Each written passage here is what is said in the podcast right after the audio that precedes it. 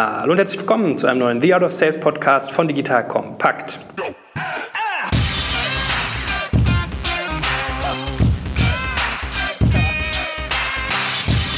Mein Name ist Jekka Schmarek und wie immer aus den heiligen Hallen vom schönen Signavio. Guten Morgen, Gero. Hallo, Joel. Schön, dass wir hier sein dürfen. Was gibt es bei dir Neues? Wir haben ja schon ein bisschen länger nicht gesprochen. Auch neues Jahr, neues Glück. Q4 Madness liegt hinter uns. Erstaunlicherweise wird der Vertrieb immer in Quartalen organisiert. Eines Tages werde ich verstehen, warum.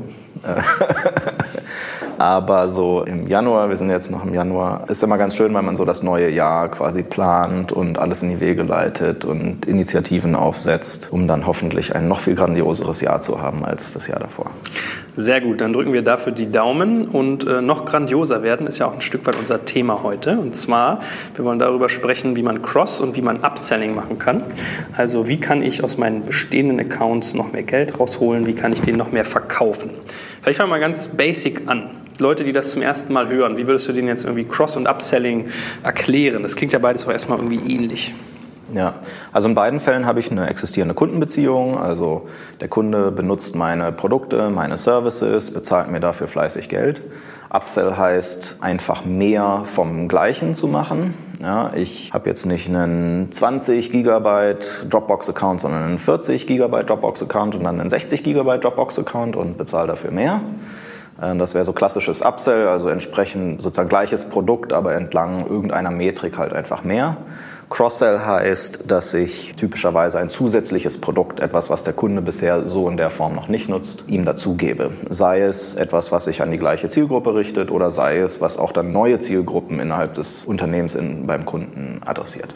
Okay, also Upselling wäre äh, Dropbox-Beispiel von 20 auf 40 auf 60 Gigabyte und Cross-Sell wäre zum Beispiel, wenn du noch eine Service-Komponente kriegst oder irgendwie eine Software-Layer. Genau, ich kriege jetzt noch einen Virenscanner, der alle meine Dokumente innerhalb der Dropbox äh, durchleuchtet. Ja, sehr schön. Ich habe kürzlich gerade in einem Sales-Podcast, und ich glaube, das war von Dirk Kräuter, die Vertriebsoffensive, gehört, dass es ja angeblich siebenmal einfacher sein soll, einen bestehenden Kunden abzusellen. Ich glaube, Zurückgewinnung war da das Thema. Ja? Also, dass Zurückgewinnung teilweise viel, viel einfacher Umsatz bringt als Neugewinnung und Reaktivierung von Kunden, die man hatte, die aber gerade nichts gemacht haben, sei irgendwie dreimal einfacher. Also, eigentlich sind Neukundengewinnung das Unattraktivste, war da der Gedanke. Wie ist das bei Cross- und Upselling? Ist das da auch so, dass es wesentlich, wesentlich einfacher ist, bestehende Kunden Kunden zu cross- und upsellen? Hast du da irgendwie so eine Fingerregel? Also es ist vom Aufwand her natürlich wesentlich geringer, Cross- und Upsell zu machen. Aber man muss natürlich immer gucken, ob das Potenzial auch überhaupt da ist. Manchmal hat der Kunde einfach schon alles gekauft, was er von dir jemals kaufen könnte. Es muss natürlich auch in die Timelines des Kunden reinpassen. Kann er das eigentlich schnell genug absorbieren? Oder würdest du da nicht in den Overselling reinlaufen? Also insofern ist es vom Aufwand her auf der Seite des Unternehmens einfacher. Auf der anderen Seite musst du natürlich auch immer sehen, das, was du heute an Neukundenakquise machst, ist halt dein Upsell-Cross-Sell-Potenzial von morgen. Das heißt, wenn du eine Firma bist, die schnell wächst und auch den Anspruch hat, in der Zukunft schnell zu wachsen, zielt man eigentlich immer einen gesunden Mix aus Neukundengeschäft und Upsell-Cross-Sell. Weil, wie gesagt, du auf der einen Seite deine Kundenbasis erhöhst, und auf der anderen Seite halt relativ effizient mehr Umsatz generieren kannst. Hast du eine Faustregel, wie viel Prozent deines äh, Sales-Umsatzwachstums du aus Cross- und Upsell ziehst und wie viel aus Neukunden? Hast du da irgendwie so eine Quote, die du für dich mal festlegst? Es gibt so Benchmarks für Upsell-Cross-Sell von Firmen nennt sich dann Net Retention Rate. Also in einem Subscription-Business, wo du ein Abonnementgeschäft hast, nennt sich das Net Retention Rate, wo du quasi mit existierender Kundenbasis, die du aus dem letzten Jahr mitbringst, wie viel Umsatz machst du in diesem Jahr. Du verlierst ja Kunden durch Churn und Downsell, ähm, also Kunden, die dir komplett wegbrechen und auch manche, die einfach die Subscription reduzieren. Das musst du überhaupt erstmal kompensieren, plus dann halt mehr verkaufen.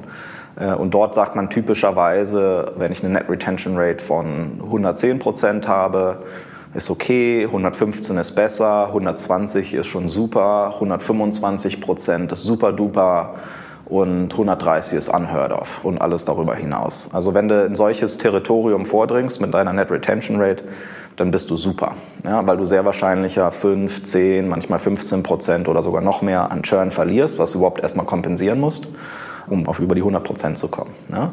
Das ist jetzt die Frage natürlich, wie schnell wächst dein Unternehmen? Also wenn dein Unternehmen um 30 Prozent jedes Jahr wächst, kann es sein, dass dieses Wachstum komplett aus dem Bestandskundengeschäft gestemmt werden kann weil du einfach super duper Upseller und Crossseller bist. Ja? Und du brauchst gar keine Neukunden.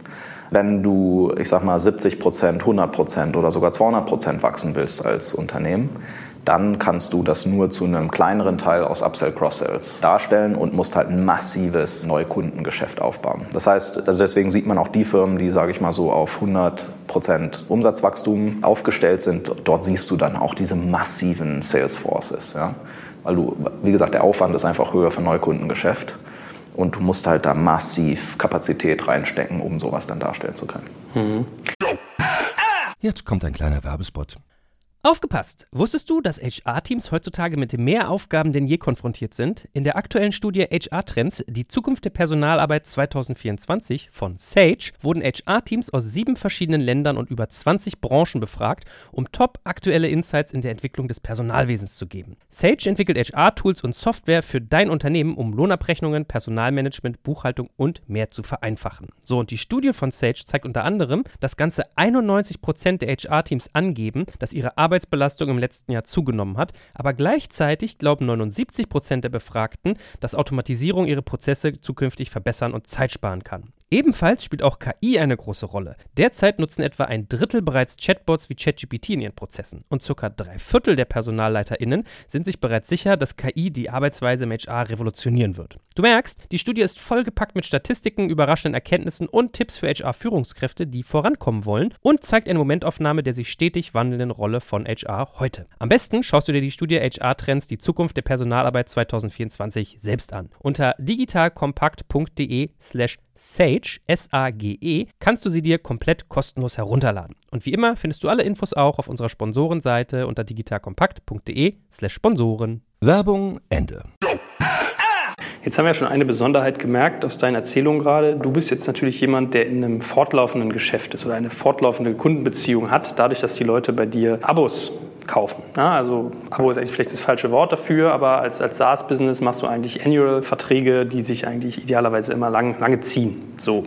Wie unterscheidet sich denn Cross- und Upselling, wenn ich zum Beispiel ein transaktionales Geschäft dem gegenüber habe? Also ich würde jetzt von dir nicht erwarten, dass du da tiefes Wissen hast, darf man glaube ich nicht. So viel Fronterfahrung hast du jetzt eher im fortlaufenden Geschäft, aber vielleicht kannst du trotzdem mal ein oder zwei Sätze sagen, was transaktional versus fortlaufend quasi unterscheidet. Genau, bei transaktional, da habe ich einfach immer dedizierte Kaufzeitpunkte. Also Beispiel, ich kaufe mir eine Box bei Outfittery. Da habe ich kein Abonnement. Das ist nicht so, dass ich da jeden Monat eine Box bekomme. Zumindest Vielleicht haben sie es umgestellt jetzt, aber ich glaube. Soft-Abo haben die, glaube ich. Ne? Ja, okay, gut. Aber ich sag mal, wie die traditionell gestartet sind, du musst aktiv so eine Box bestellen. Ja? Und dann ist natürlich die spannende Frage, wie häufig machst du das als Kunde? Ja, wie hoch ist sozusagen die Rate an Repeat Purchase? Wann bestellst du eine zweite Box? Wann bestellst du eine dritte Box? Wann bestellst du deine vierte Box? Da ist der Augenmerk ganz klar darauf, überhaupt erstmal diesen Repeat Purchase hinzukriegen und dann idealerweise sozusagen die Basket Size oder die Transaction Size sozusagen hochzuziehen. Mit dem Geschäft kenne ich mich überhaupt gar nicht aus, insofern kann ich auch keinen Beitrag leisten. Ich kenne nur das Abonnementgeschäft, wo du halt eine bestehende Beziehung hast und du kannst, wenn es schlecht läuft, verlierst du den Kunden oder er macht einen Downsell und wenn es gut läuft, dann expandest du. Mhm. Ihr denkt ja dann in Accounts, würde ich mal vermuten. Also ein Account ist bei euch wahrscheinlich ein Kunde, ne? Oder genau. Also ich weiß nicht, ob ihr auch Branchen unterscheidet, aber tendenziell ist er jetzt ein Kunde. Vermutlich habt ihr sozusagen Ansätze, wie ihr so einen Account über die Zeit entwickelt. Also es wird wahrscheinlich nicht spontan wachsen, wäre so meine Vermutung, oder? Genau. Da kommt das Stichwort Account Development ähm, natürlich ganz stark rein. Also wenn ich eher transaktional geprägter Verkäufer bin, im Sinne von, ich gucke mir immer nur genau einen Deal an und dann hoppel ich sozusagen zum nächsten das funktioniert gut, wenn ich mit entweder kleinen Kunden zu tun habe, ja, wo ich dann für x tausend Euro einen Vertrag abschließe und dann gehe ich sofort zum nächsten. Oder wo ich innerhalb von großen Firmen eine Menge von Nadelstiche sozusagen setze. Mit immer mal wieder, hier sind nochmal fünf Leute, die, die das Produkt brauchen oder nochmal 20 Leute und so weiter und so fort. Ja. Es ist erstaunlich, was für ein hohes Volumen man auch erreichen kann, ja, wenn ich in diesem transaktionalen Vertriebsmodus, sage ich mal, ja, also ich, Subscription Business, aber transaktionale Vertriebsdenkweise drin bin. Da kann ich es in Extremfällen schaffen, jeden zweiten, dritten Tag womöglich einen Vertriebsabschluss zu machen oder mindestens einmal pro Woche. Ja. Aber dann halt in kleinen Häppchen. Account Development ist der Gegenentwurf dazu. Gerade wenn ich so ein Unternehmen habe wie Adidas ja, oder irgendein größeres Unternehmen mit Zehntausenden von Mitarbeitern dann muss man sich ja immer klar machen, wenn man dort jetzt gerade Software oder Technologie dort rein verkauft, für so ein Unternehmen ist das ja immer noch ein relativ kleiner Deal, wenn die eine Million für ein Produkt bezahlen jedes Jahr. Ja? In manchen Fällen ist es sogar wenig, wenn die 10 Millionen pro Jahr bezahlen. Das machen die mit einem Fingerschnipsen. Ja, JP Morgan habe ich gerade gelesen, 31 Milliarden Gewinn letzten Jahres. Selbst wenn du für 100 Millionen Technologie reinverkaufst pro Jahr, ist das für die Tropfen im Ozean. Das, das spüren die gar nicht so richtig. Ja? Das muss man sich immer klar machen, über was für Dimensionen man dort dann auch redet. So, aber wenn ich, ich sag mal, auf so eine Deal-Size von einer Million oder zehn Millionen kommen will, da komme ich niemals hin, wenn ich diese transaktionale Vertriebsdenkweise habe, sozusagen. Ich hangle mich von einem kleinen Purchase Order zur nächsten, sondern dort muss ich ein Stück weit strategischer rangehen und mich fragen, wie funktioniert dieses Unternehmen eigentlich? Welche Gruppen gibt es dort? Welche Themen gibt es dort? Welche Personen sind für mich relevant? Und dann auch einen Plan machen, an welchen ein oder zwei oder drei Stellen komme ich sozusagen initial rein, kann eine schöne Success Story kreieren kann etwas umsetzen, was Appetit macht auf mehr. Wo gehe ich danach hin? Was ist das Thema? Was ist das Problem, das ich sozusagen im zweiten Schritt lösen will? Das heißt, gute Vertriebler gehen dann in solchen Unternehmen so rein, dass sie, wenn sie die erste Bestellung einsammeln, sind sie schon quasi voll dabei, die zweite und die dritte Ausbaustufe schon maximal vorzubereiten. Die machen sogar Pläne mit ihren Kunden, und sagen, guck mal, ich will in den nächsten drei Monaten mit dir das und das erreichen, in den nächsten sechs Monaten das und in dem Quartal danach machen wir das zusammen und in dem Quartal so und so. Und bis 2021 wollen wir ausgebaut haben bis dort. Ja? Und dann kannst du häppchenweise sozusagen einen Weg aufzeigen bis zu 1 Million, 2 Millionen, 3 Millionen Euro, die sie dir dann tatsächlich auch geben. Ja? Kann sein, dass der Kunde sich sofort darauf committet dass er sagt, okay, das unterschreibe ich gleich alles und es wird dann einfach sozusagen schrittweise ausgerollt und er muss dann schrittweise mehr bezahlen. Was aber üblicher ist, ist, dass man eher so ein Optionenpaket mit den Leuten, so einen Fahrplan macht und sagt, wenn wir das und das erreichen, du intern, wir mit dir, wenn wir das und das bewiesen haben, dann gehen wir zusammen den Schritt zwei. Und die Option liegt schon auf dem Tisch. Wir haben schon den Preis verhandelt, wir haben schon die Verträge da, wir sind durch alle Technology Risk Assessments durchgelaufen, um den Schritt zu machen, wir haben die Leute instruiert, Kapazität dafür bereitgestellt und so weiter und so fort, dass man dann diesen Weg äh, genau gehen kann. Weil wenn ich das nicht mache, dann klammere ich mich immer nur an das, was gerade sozusagen im nächsten Schritt möglich ist. Und dann fange ich irgendwie wieder bei Null an, wenn es um den nächsten Schritt geht. Oder dann gucke ich erstmal, wie sich das alles so entfaltet ja, und setze mich dann da sechs Monate oder zwölf Monate oder manchmal auch zwei oder drei Jahre hin äh, und muss warten, bis es irgendwie wieder einen Anhaltspunkt gibt, wie es weitergehen könnte. Ja. Deswegen muss man bei so großen Accounts, wenn man das erreichen möchte, dort auch signifikant präsent zu sein, muss man von Tag eins quasi so einen Plan aufmalen. Ja. Also ich fange an mit dem Herrn Müller. Ja, und mit ihm und seiner Abteilung oder mit seiner Initiative setzen wir bis dahin das und das und das um, sodass wir das intern präsentieren können. Dann danach gehen wir eine Ebene höher, weil es gibt irgendwie eine größere Initiative innerhalb des Unternehmens, wo die uns auch gut brauchen können. Und wir haben ja dann schon den Proofpoint quasi im Kleinen haben schon mal die Budgets eingestellt, haben schon mal Appetit gemacht, können die Leute schon mal regelmäßig abholen, die dann quasi das Geld freigeben müssen ja, sodass man sich dann gemeinsam mit dem Kunden quasi hocharbeitet zu einem am Ende des Tages Full Rollout bei dem Kunden. Ja, und für jede Software, die einen signifikanten Beitrag leistet in dem Unternehmen, bei Großunternehmen am Ende des Tages sollte das eigentlich irgendwann im Millionenbereich landen. Äh, weil sonst würde es ja bedeuten, dass die Software entweder ganz komisch bepreist ist oder einfach auch gar keinen Mehrwert bietet. Mhm. Ist das ein bisschen vergleichbar zu dem, was man in den frühen Verkaufsphasen mit dem Thema Lead Nurturing eigentlich tut? Dass man die Leute erst so ein bisschen geistig auf so ein Level bringen muss, dass die auch mehr wollen? Oder ist es einfach KPI-driven? Also gibt es da, was sind da sozusagen die Momente, die eigentlich Zusatzkäufe triggern? Die Leute müssen Erfolg haben ja, mit dem, was du ihnen dort lieferst. Und sie müssen die Ergebnisse liefern, die sich alle Seiten dort wünschen. Deswegen ist das hochgradig individuell ähm, für jeden einzelnen Kunden. Ja, Account Development, da kann ich nicht sozusagen Schema F anlegen und sagen, aha, hier ist mal wieder ein Chemieunternehmen, also machen wir Schritt 1 so und dann Schritt 2 so und dann Schritt 3 so, weil das bei allen Chemieunternehmen so ist. Das ist bei gutem Account Development typischerweise kein Account wie der andere.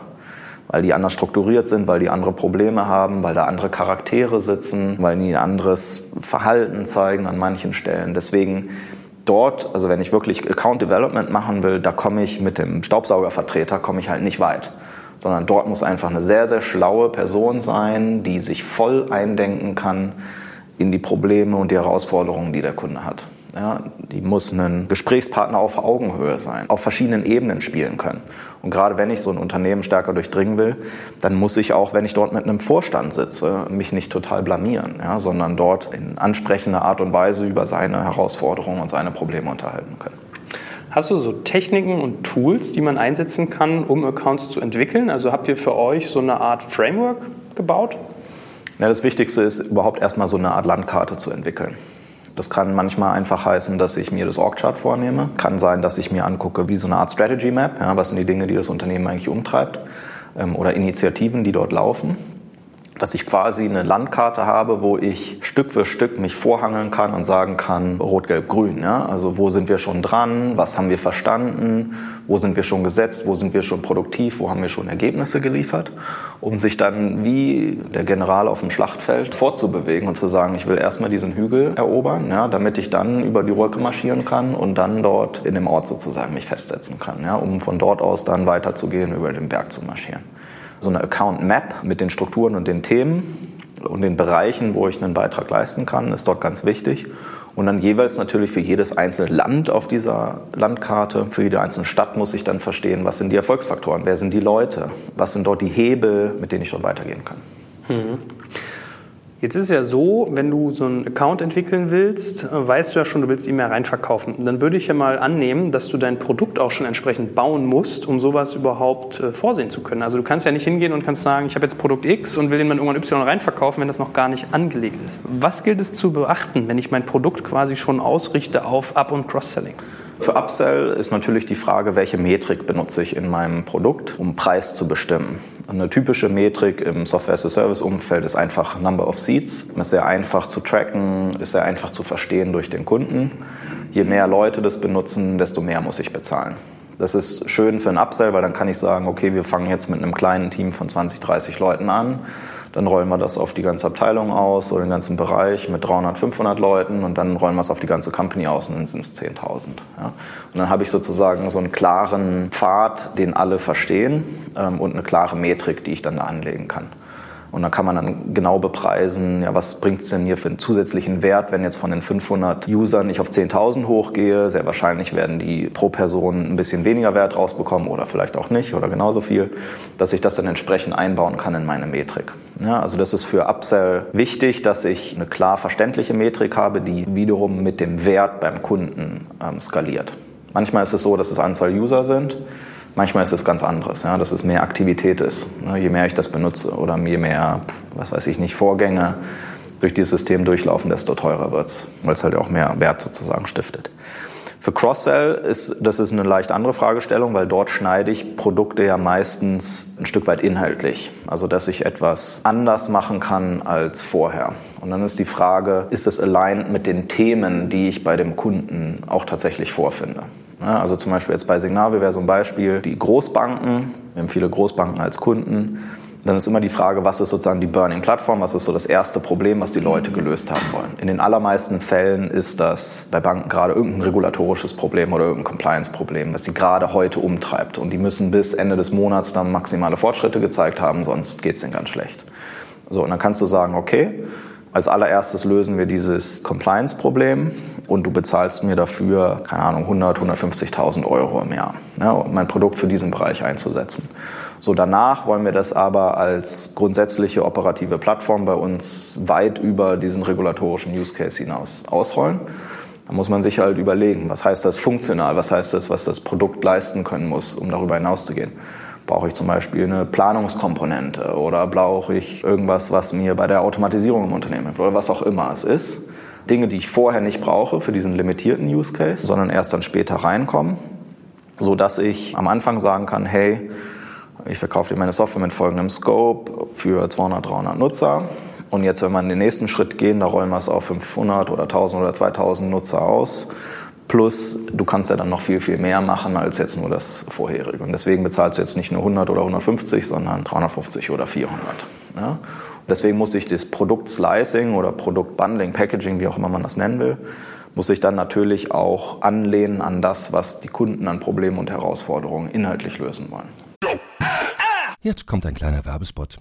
Aufgepasst. Du kennst es doch sicherlich auch. Der Frühling ist im vollen Gange, es müsste mal wieder geputzt werden oder auch ausgemistet. Also wir haben das Thema auf jeden Fall gerade, denn nach unserem großen Live-Treffen von unserem Business Club Makers and Shakers misten wir gerade unseren ganzen Keller aus und dabei gibt es auch Dinge, da habe ich gar keine Lust, die aufwendig ins Internet zu stellen, sondern suche Hilfe. Und zwar haben wir da einen spannenden Partner, den kennst du bestimmt auch schon, denn mit Rebuy kannst du deine gebrauchten Artikel, wie zum Beispiel Bücher, Musik, Filme oder Technik wie Smartphones, HiFi und vieles mehr verkaufen. Komplett stressfrei, ohne lästiges Erstellen von Anzeigen und vor allem ohne stressige Kommunikation mit KäuferInnen. In nur 30 Sekunden findest du heraus, wie viel Geld du für deine Artikel bekommst und wenn dein Artikel im Lager von Rebuy angekommen ist, bekommst du das Geld ganz automatisch schon sechs Tage später ausgezahlt. Also, mach's wie wir, spar dir doch einfach das Text- und Abfotografieren deiner Schätze und besuche direkt Rebuy. Unter digitalkompakt.de slash Rebuy habe ich dir eine Weiterleitung eingerichtet und alle Infos findest du wie immer auch auf unserer Sponsorenseite unter digitalkompakt.de slash Sponsoren. Werbung Ende. Gut, also ich sage mal, beim Thema Upselling ist es so ein Stück weit Korrelation. Das heißt, wenn ich mehr kaufe, muss ich auch analog Wachstum sehen bei meinen Umsätzen, bei meiner Effizienz, was immer irgendwie ich betrachte. Und beim Cross-Selling ist es sozusagen der Gedanke, was sind eigentlich die Entwicklungsstufen, die ich nehmen möchte. Das ist jetzt so die Offering-Seite. Wie ist das beim Pricing? Weil ganz viele hören jetzt vielleicht zu und fragen sich, hm, wenn ich jetzt einen Bestandskunden was weiterverkaufe, muss ich dem dann vielleicht sogar bei den ganzen Cross- und Upselling-Geschichten ein bisschen entgegenkommen, weil wir schon eine Beziehung unterhalten, dass der sich sozusagen gewertschätzt fühlt. Ist so ein Pricing sozusagen anders oder was was muss ich beachten, wenn ich das im Bereich Cross- und Upsell sehe? Eine Lektion ist, wenn es jetzt ums Thema Discounting geht, also im B2B-Umfeld, habe ich meistens eine Preisliste und dann wende ich irgendeinen Discount darauf an. Ja, 10, 20 Prozent oder in manchen Fällen ist das sogar noch viel mehr. Wenn es um Upsell, Cross-Sell geht, dann wird der Kunde mich ganz komisch angucken, wenn ich auf einmal mit niedrigeren Discounts um die Ecke komme. Sondern er erwartet eigentlich, dass er mindestens den gleichen Discount bekommt wie schon vorher. Es sei denn, man hat es explizit vereinbart vorher zu sagen, hey, das ist jetzt ein Schnupperding und deswegen gebe ich dir jetzt einen irgendwie super radikalen Discount auf die erste Tranche. Aber wir wissen ja, dass wir eigentlich die zweite Tranche oder dritte Ausbaustufe gemeinsam gehen wollen und dann können wir das leider nicht mehr einhalten. Aber das musst du dann halt ganz am Anfang kommunizieren. Wenn du diese Ausbaustufe 2 und 3, die vorher quasi noch nicht mit eingebaut hast, dann musst du mindestens mal vom Discounting-Verhalten her mindestens das anbieten, was du auch vorher angeboten hast. Und dann geht es halt darum, wie baust du halt deine Preisliste, um diesen Upsell, Cross-Sell halt zu gewährleisten. Also es wäre jetzt schwierig zu verargumentieren, warum die ersten 20 Gigabyte billiger sein sollten als die zweiten 20 Gigabyte. Ja, das erschließt sich keinem Menschen, sondern du erwartest, dass auf der Preisliste die zweiten 20 Gigabyte billiger sind. Ja? Oder höchstens genauso viel kosten wie die ersten. Deswegen beim Upselling, je nachdem welche Metrik ich nehme, habe ich mich so ein Stück weit dran beschränkt, ähm, was ich dann hinterher auch verlangen kann. Ja? Wenn ich mir über meine Preise Gedanken mache, muss man das halt entsprechend mit beachten. Cross-Sell ist ganz anders, weil dort kann ich, ähm, selbst wenn ich, keine Ahnung, 80 Prozent der Funktionalität in der ersten Ausbaustufe schon bekomme und nur 20 Prozent in der zweiten Ausbaustufe, kann es sein, dass diese 20 Prozent Funktionalität trotzdem zehnmal so viel kosten wie das erste Paket, weil es einfach dramatisch viel mehr Wert kreiert für den Kunden. Man muss sich einfach angucken, welches Ergebnis kann ich beim Kunden erzeugen und kann dann meine Preise entsprechend anpassen. Ja. Häufig macht man das dann auch so, dass man sagt, ich mache mit dem ersten Paket, mit dem ich reingehe, will ich unter einem bestimmten Threshold bleiben, um einfach den Einkauf zum Beispiel zu beschleunigen oder um den Vertriebszyklus ein Stück weit abzukürzen, mundgerecht zu portionieren. Und ich habe halt genügend Additional Value für die Stufe 2, wo ich dann mit einem höheren Betrag reingehen kann, weil dann bin ich ja schon gelistet, dann bin ich schon Preferred Supplier, dann habe ich schon eine Beziehung mit dem Kunden dann ist es viel, viel weniger Risiko für die, quasi in den Cross-Sell zu gehen und auch einen höheren Betrag dort auszulösen. Mhm. Ein Begriff, den man im Gespräch mit dir immer wieder hört und was ja so gerade im SaaS-Bereich gerade ein relevantes Thema ist, ist das Thema Customer Success. Ja, also klingt ja vom Namen her auch schon so, als wenn das genau auf solche Thematiken wie Cross- und Upselling angedacht ist oder dafür gemacht ist, beziehungsweise auch die Retention Rates, die wir auch schon angesprochen haben. Kannst du mal ausführen, was so eine Customer Success Abteilung genau tut und wie sie sich vielleicht von klassischem Sales eigentlich unterscheidet? Genau. Also Sales ist darauf konzentriert, um zum einen Neugeschäft zu generieren, also neue Kunden an Bord zu bringen, in den meisten Fällen Upsells, Cross-Sales halt zu begleiten und mit den Kunden dort auch auszuhandeln, wie das kommerziell alles aussieht. Customer Success hat eine fortlaufende Beziehung mit dem Kunden. Egal, ob der Kunde Interesse hat, mehr zu machen oder ob er genau dort stehen bleiben will, wo der gerade steht. Customer Success ist eine proaktive Rolle, die aktiv regelmäßig mit dem Kunden arbeitet, quasi so dein fachlicher Ansprechpartner, wenn man so will, der sich ständig mit dir hinsetzt und dich fragt, was willst du erreichen, was brauchst du, um sozusagen glücklich und erfolgreich zu sein in den nächsten drei bis sechs Monaten um dann gemeinsam mit dir zu überlegen, was können wir tun? Können wir produktseitig dort was helfen? Können wir dich mit anderen Kunden in Beziehung bringen? Gibt es irgendwelche Best Practices? Können wir dir irgendwelche Schulungen, Webinare, was auch immer anbieten? Macht es Sinn für dich, vielleicht einen Consultant an Bord zu holen, um die nächste Stufe zu erreichen? Ja, also der Customer Success Manager hält Händchen inhaltlich muss quasi so ein halber Consultant auch sein, um sich ganz stark in das Szenario des Kunden eindenken, in seine Situation und immer auf der Höhe sein und immer verstehen, was treibt den Kunden gerade um und wo will er hin.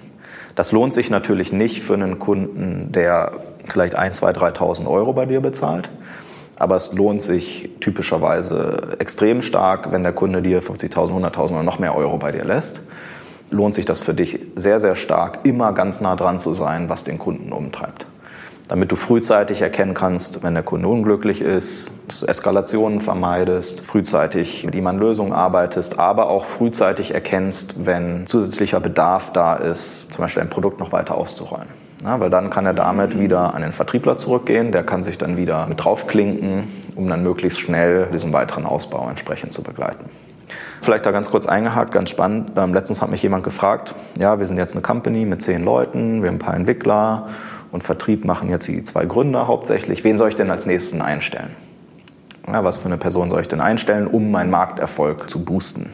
Der Person habe ich dann geraten, ähm, statt jetzt zuallererst einen Vertriebler einzustellen, stell einen Customer Success Manager ein. Ja? Einer, der sich wirklich dann mit den Kunden konsequent hinsetzt, sicherstellt, dass die Initialkunden, die du hast, dass die wirklich erfolgreich mit dir sind sicherstellen, dass die zu Botschaftern von deinem Unternehmen werden, dass sie die Message sozusagen raustragen und sicherstellst, dass du auch alle Upsell, Cross-Sell Signale sozusagen mitbekommst von diesem Kunden. Wenn du das verstanden hast, dann kannst du anfangen, ähm, Vertriebler einzustellen.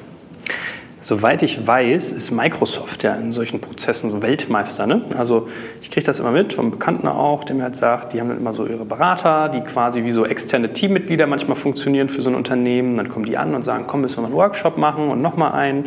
Und in so einem Workshop verstehen die es auch ganz geschickt, dir teilweise so Zusatzleistungen immer schmackhaft zu machen. Muss ich mir Customer Success in der Weise vorstellen, dass das wie so ein bisschen externalisiertes Teammitglied von so einer Firma ist, der dann wirklich da aktiv hingeht und quasi berät, ein Consultant ist und auf dem Wege reinverkauft? Charge ich die Firma sozusagen sogar für meinen Customer Success?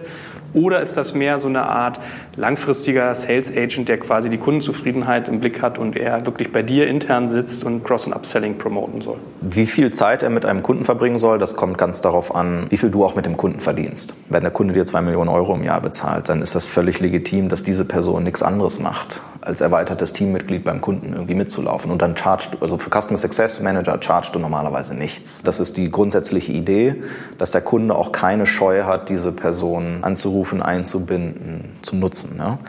Was für einen Charakter brauchst du, ähm, weil du gerade so das Stichwort Sales Agent benutzt hast? Vom Hintergrund würde ich sagen, brauchst du jemanden, der zu 60, 70 Prozent Consultant naturell hat ja, also sich wirklich inhaltlich für Themen interessiert, sich tiefgehend in Dinge eindenken kann, fachlich sehr, sehr fit ist. Sales-Mentalität, würde ich mal sagen, zu so höchstens 10 bis 20 Prozent. Weil wenn du es auch zu offensichtlich und zu aggressiv machst und wenn du das auch als dein primäres Ziel ansetzt, dann strahlt das am Ende des Tages auch ein Stück weit auf den Kunden durch und er riecht den Braten. Ja, sagt, er sitzt ja nur da, um mir noch mehr zu verkaufen. Aber der Eindruck sollte auf jeden Fall viel eher sein, der sitzt dort, weil er mir helfen kann und weil es gut für uns beide ist, gemeinsam erfolgreich zu sein. Gut, jetzt hatten wir das Account Development als, als groben Überbau, dass man sich schon überlegt, wie man einen Account entwickeln will, dass man als Institution diesen Customer Success Bereich hat mit Mitarbeitern, die quasi Consultant und Sales äh, Elemente gemischt haben.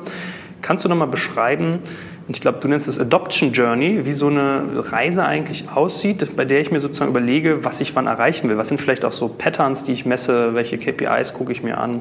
Viele Anglizismen heute, ja, aber ist, glaube ich, in dem Bereich mal äh, üblich. Genau, also immer dann, wenn ich an einer langfristigen Kundenbeziehung interessiert bin, ist es super wichtig zu verstehen, was passiert eigentlich, nachdem der initiale Kauf oder der zweite Kauf stattgefunden hat.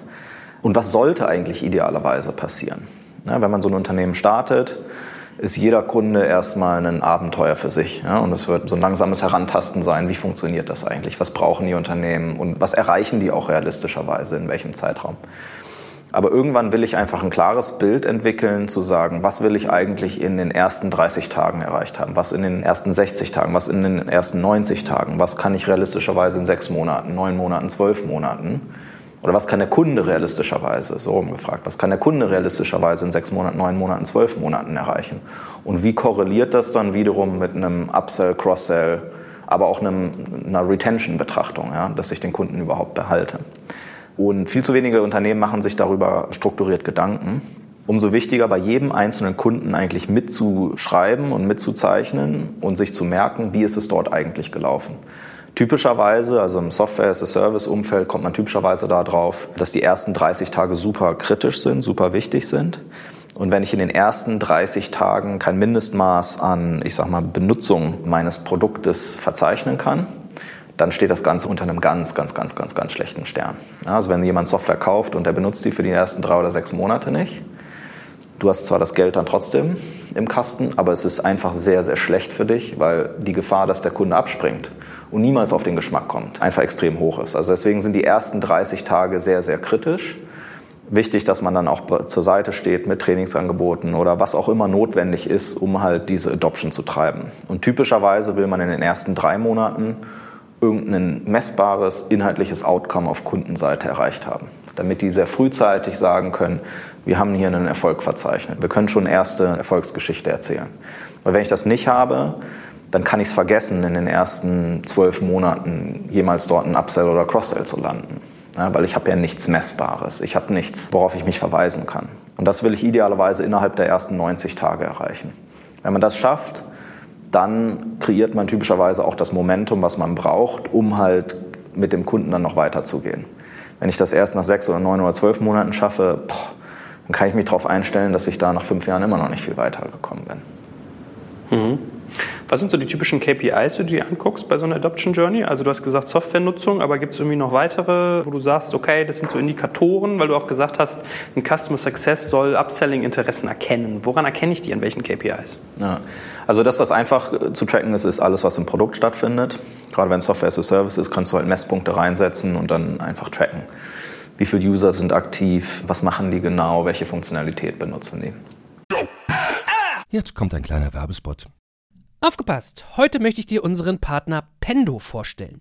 Pendo ist eine All-in-One-Lösung für Produktanalyse, Produktentdeckung, In-App-Anleitungen und Session-Replays, damit du die Benutzererfahrung sowohl deiner KundInnen als auch der Mitarbeitenden deutlich verbessern kannst. Auf KundInnenseite kannst du also den Wert deines Produktes und die Nutzungsdauer maximieren. Dadurch werden deine NutzerInnen motiviert, mehr Produkte zu erwerben. Und für deine Mitarbeitenden wiederum wird die Produktivität gesteigert, indem die Nutzererfahrung von internen oder externen digitalen Tools erleichtert wird, um diese dann auch effektiver zu nutzen. Wenn du also die User Experience in deinem Business steigern möchtest, solltest du unbedingt mal bei Pendo vorbeischauen. Unter digitalkompakt.de/slash Pendo habe ich dir eine Weiterleitung eingerichtet, schreibt sich P-E-N-D-O und dort kannst du das Ganze sogar einfach mal gratis testen. Und alle Infos findest du wie immer auch auf unserer Sponsorenseite unter digitalkompakt.de/slash Sponsoren.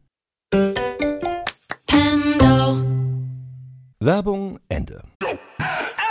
Bei uns jetzt im speziellen Fall von Signavio ist, haben wir so verschiedene Nutzungsgruppen innerhalb der Software. Du hast erstmal so die, ich sag mal, die Experten, die das Produkt nutzen. Und für uns ist der erste große Schritt, wenn der Kunde das zum ersten Mal, ich sag mal, breit ausrollt oder breit den Kollegen zur Verfügung stellt. Am Anfang hast du vielleicht 10, 20, 30 Nutzer auf dem System, die da auch super aktiv sind und jeden Tag was tun. Aber wenn die dann ihren 1000 oder 2000 oder 5000 Kollegen das freischalten und denen Zugriff drauf geben.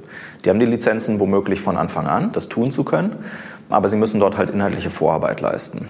Und dann ist es natürlich sehr spannend zu tracken oder zu verstehen, woran liegt das eigentlich? Müssen die einfach nur eine Arbeit tun, um zu diesem Stand zu kommen, um sozusagen confident enough zu sein? Äh, diese Woche war ich beim Kunden, der hat mir erzählt, da gibt es halt innenpolitische Querelen. Da gibt es einen Kollegen, der ist in einer Abteilung, die macht sowas ähnliches, aber doch was anderes. Der geht in zwei Jahren in Rente, der will gar nichts mehr ändern und der sperrt sich gegen alles. Und wenn wir das jetzt freigeben, dann machen wir ihn ja überflüssig und so weiter und so fort. Und die müssen erstmal so einen innenpolitischen Kampf kämpfen um System Adoption dorthin zu kriegen. Ja, da fasse ich mich natürlich an den Kopf und sage, fachlich, inhaltlich spricht da gar nichts dagegen, auch schon in zwei oder drei Monaten mit 10.000 Leuten dort live zu gehen. Und dann versuchst du in solchen Fällen, wenn du es weißt, da auch reinzugehen, auch zu vermitteln. Ja, dann bietest du an, auch mit dem Kollegen dich hinzusetzen und dem mal Wege aufzuzeigen. Was bedeutet das denn? Wie haben das andere Unternehmen gemacht?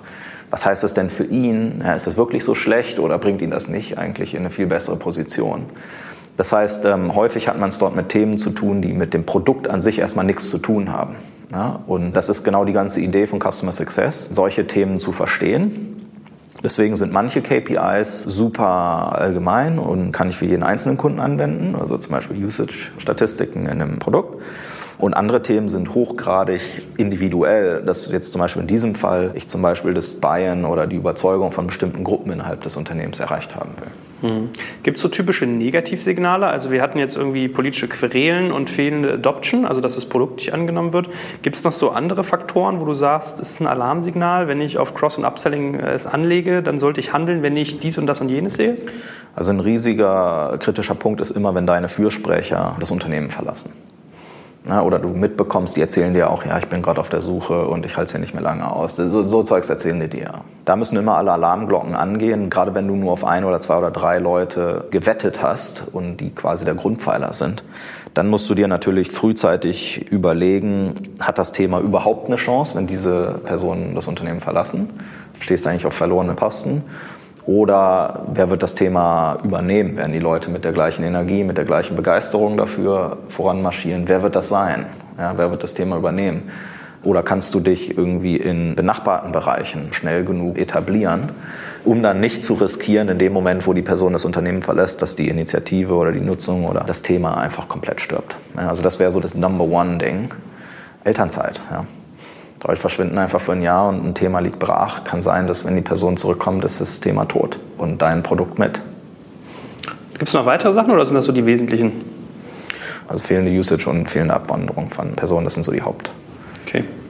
Wie ist das? Kann man Cross- und Upselling eigentlich so nach so einem Self-Service-Modell bauen, deiner Erfahrung nach? Also funktioniert es gut, dass man dem Kunden selbst die Möglichkeit gibt, weil du auch gerade gesagt hast, manchmal fangen sie mit 20, 30 Mitarbeitern an und dann rollen sie es auf die nächsten 100 oder 1000 aus.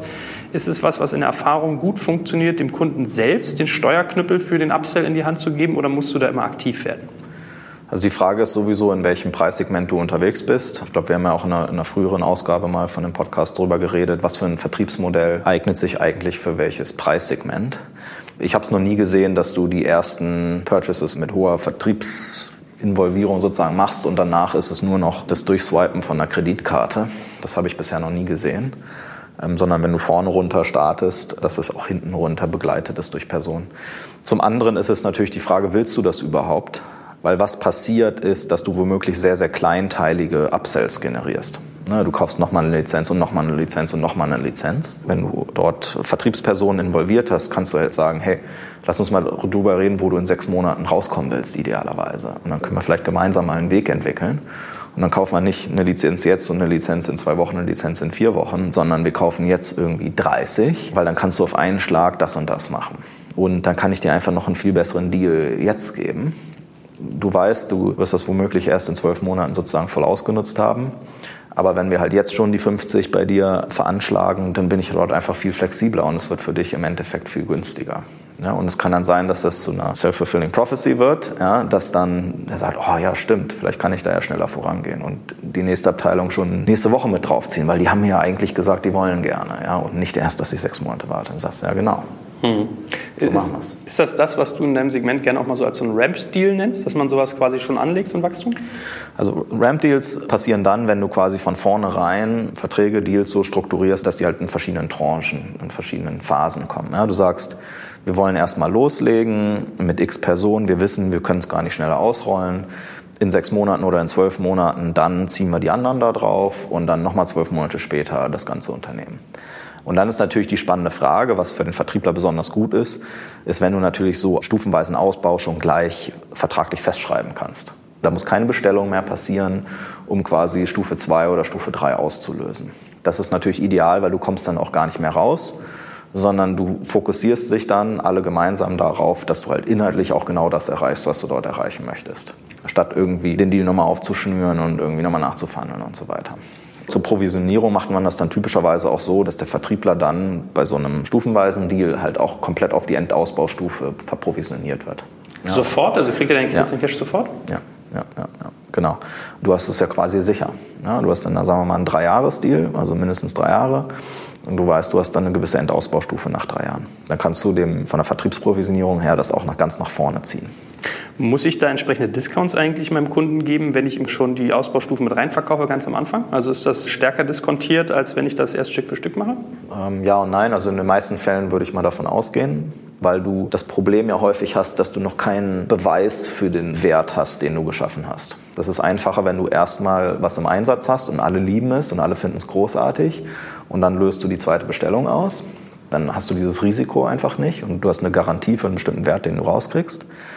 Und das schlägt sich natürlich in einem Discount wieder, wenn du das gleich von Anfang an festschreibst. Auf der anderen Seite kannst du natürlich auch je nach Argumentation dem Kunden sagen, hey, hör zu, unsere Preise werden sich nächstes Jahr ändern. Preisliste wird irgendwie 10, 20 Prozent teurer sein. Wenn wir jetzt schon so einen Deal machen, dann kann ich dir für die nächsten drei Jahre oder nächsten fünf Jahre den Preis garantieren. Ja, sonst kann es sein, dass du irgendwie die zweite Ausbaustufe zünden willst und auf einmal ist es 20 Prozent teurer. Ja, und dann kannst du quasi den Discount, den du bekommst, ist den Preis von heute für den Ausbau von morgen ähm, zu bekommen. In so einem Fall müsstest du dann auch keinen zusätzlichen Discount an der Stelle gewähren.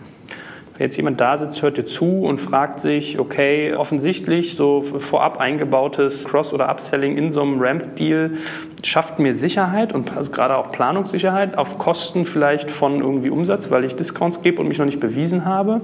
Was würdest du denn sagen, ist attraktiver? Also ist es das wert, dass man diese Discounts in Kauf nimmt und sagt, Dafür habe ich mehr Planungssicherheit? Also die finanzielle Planungssicherheit ist das eine. Ich würde behaupten, das ist fast der untergeordnete Punkt. Der viel wichtigere Punkt ist das Thema Vertriebsaufmerksamkeit und Vertriebskapazität. Weil wenn du natürlich jetzt schon einen Deal machst, wo du quasi drei Deals in einem machst, dann hast du jetzt den ganzen Aufwand schon und musst später nur noch Escalation Management machen, wenn irgendwas dramatisch schief geht. Aber im Normalfall musst du eigentlich nur sagen, ja, zündet. Ja, aber du hast keinerlei Vertriebsarbeit an der Stelle mehr.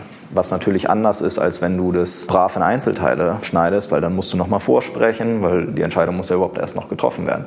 Dann musst du da vielleicht nochmal durch einen Pilotzyklus durch oder was auch immer dann erforderlich ist, um die zweite Stufe zu zünden. Also da ist, glaube ich, der viel größere Hebel als jetzt die finanzielle Planbarkeit. Hm. Dann lass uns abschließend noch mal ein Stück weit über Provisionierung reden. Also bei den Ramp-Deals hast du es gerade schon gesagt, du wirfst sozusagen die volle Provisionierung am Anfang rein. Wie ist das denn generell bei Cross- und Upselling? Hat man da ähnliche Provisionierungsmaßnahmen wie bei kompletten Neukunden? Die Modelle unterscheiden sich da sehr stark von Unternehmen zu Unternehmen. Auch die Frage ist, wer macht eigentlich Upsell-Cross-Sell-Deals? Im Gegensatz zu New Logo oder Neugeschäft. Es gibt manche Firmen, die machen das so, die sagen, es gibt ein Team von Leuten, die machen Neugeschäft und die behalten einen Account nur für sechs Monate oder zwölf Monate nach Initialbestellung. Das heißt, das, was innerhalb der ersten sechs Monate noch reinkommt an Upsell, Cross-Sell, davon profitierst du.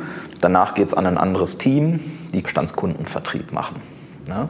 Das führt natürlich zu ganz komischen Effekten, wenn ich sowas mache, nämlich, also erstens für den Kunden doof, weil der Ansprechpartner sich ändert, aber zum Zweiten auch doof, weil dann Vertriebler natürlich versuchen, den Initialdeal so groß wie möglich zu schneiden. Ne, statt zu sagen, ich mache heute vielleicht einen kleineren Deal, um dann in sechs Monaten weiterzugehen, sagt sich der Vertriebler, ah, ich verschenke hier das ganze Potenzial wir blasen den Deal sozusagen, den Initialdeal auf. Ich habe auch schon von Unternehmen gehört, die halt genau zu so ganz komischen Effekten dann gekommen sind. Dann die Frage, was ist sozusagen das Vertriebsziel und wie werde ich provisioniert? In den meisten Unternehmen, die ich so kenne, dort wird Upsell, Cross-Sell Umsatz genauso provisioniert wie Neukundenumsatz. Und es ist einfach eine Frage von Schneidung, welche Branche oder welche Geografie oder so gebe ich eigentlich einem Vertriebler. Ich baue höchstens noch mal einen Kicker ein und sage, du kriegst noch mal einen Sonderbonus, wenn du x Neukunden akquirierst. Ja, also Umsatz wird erstmal gleichbleibend über alle Lifecycle Stages gleich behandelt.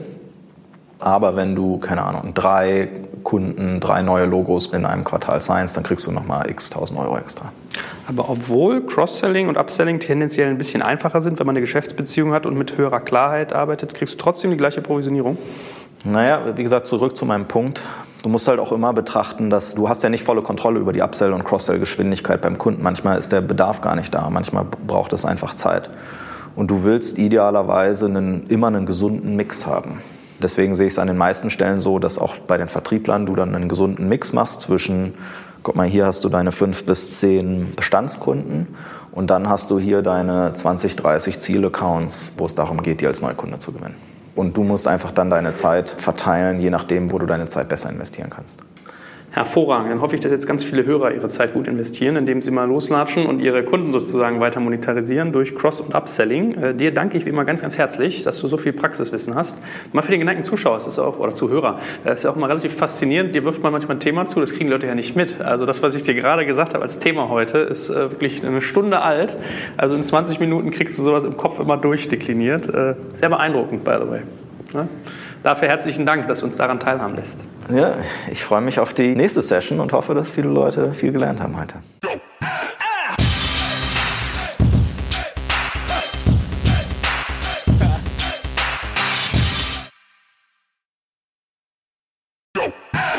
Jetzt kommt ein kleiner Werbespot.